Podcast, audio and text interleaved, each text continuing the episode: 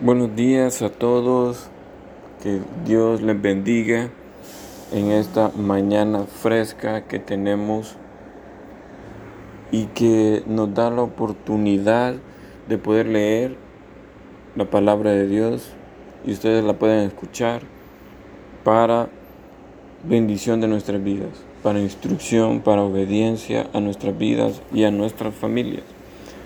Vamos a leer el, Salmo capítulo 14. Salmo capítulo 14 tiene un título y dice, necedad y corrupción del hombre. Dice el necio en su corazón, no hay Dios. Se han corrompido, hacen obras abominables, no hay quien haga el bien. Jehová miró desde los cielos sobre los hijos de los hombres para ver si había algún entendido que buscara a Dios todos se desviaron a una, se han corrompido. No hay quien haga lo bueno, no hay ni siquiera uno. No tienen discernimiento todos los que hacen iniquidad, que devoran a mi pueblo como si comiese pan, y a Jehová no invocan. Ellos temblaron de espanto, porque Dios está con la generación de los justos. Del consejo del pobre se han burlado, pero Jehová es su esperanza. Oh, que de Sión saliera la salvación de Israel, cuando Jehová hiciera volver a los cautivos de su pueblo, se gozará Jacob y se alegrará Israel. Esta es la realidad de la humanidad hoy. La humanidad y buena parte dice en su corazón que no existe, que no hay un Dios, que no hay un Dios que eso es mentira, que eso no es real. Pero sí, hay una vida eterna y hay una muerte eterna. Eso depende de la decisión que nosotros queramos tener, de la decisión que, queramos tomar.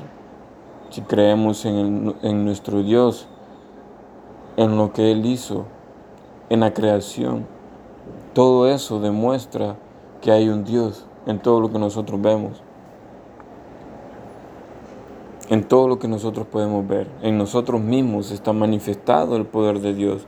Y esa es la necedad del hombre, que quiere hacer el pecado, que quiere hacer lo que su corazón le dice, que quiere hacer muchas cosas que van en contra de Dios. Esa es la necedad del hombre. No es tanto que no creen en Dios, sino que quieren hacer la maldad. Y eso pues... Eh, es castigo, es desobediencia a Dios y a Dios no le agrada. Nosotros como hijos de Dios tenemos que confiar en Él, de que Él hace justicia en cada momento, cada día que pasa, Él hace justicia. Él hace justicia para sus hijos, para las naciones, para la humanidad entera.